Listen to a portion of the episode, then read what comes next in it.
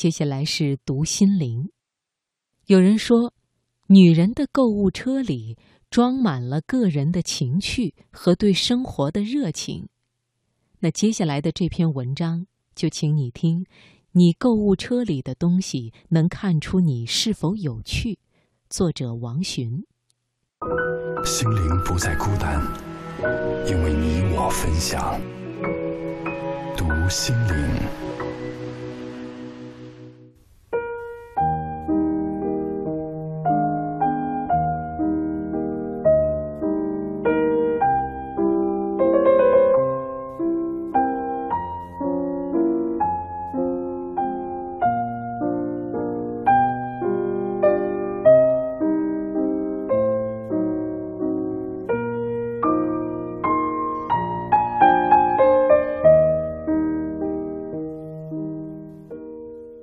平时，大到家用电器，小到蔬菜水果，我都会使用网购。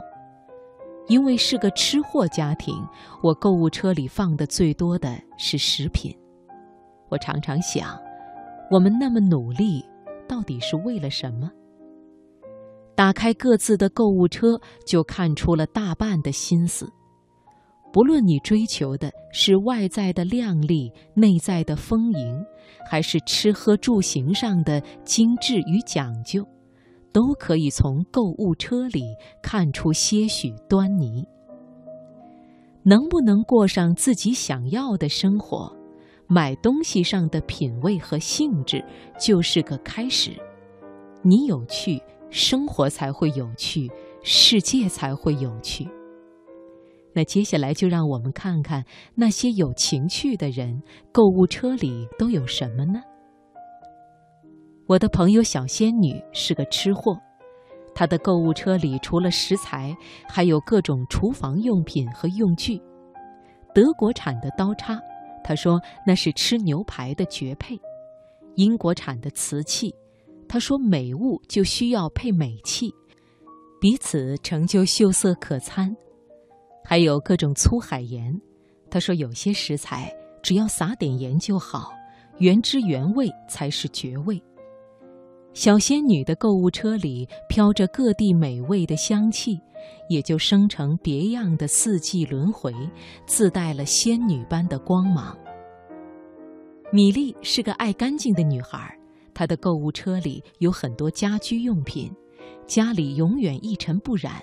从窗帘到沙发，再到大床，都是分季节置办起的。春天家里绽放百花，夏天铺满油绿，秋天可见收获的果实，冬天则是驯鹿企鹅的童话世界。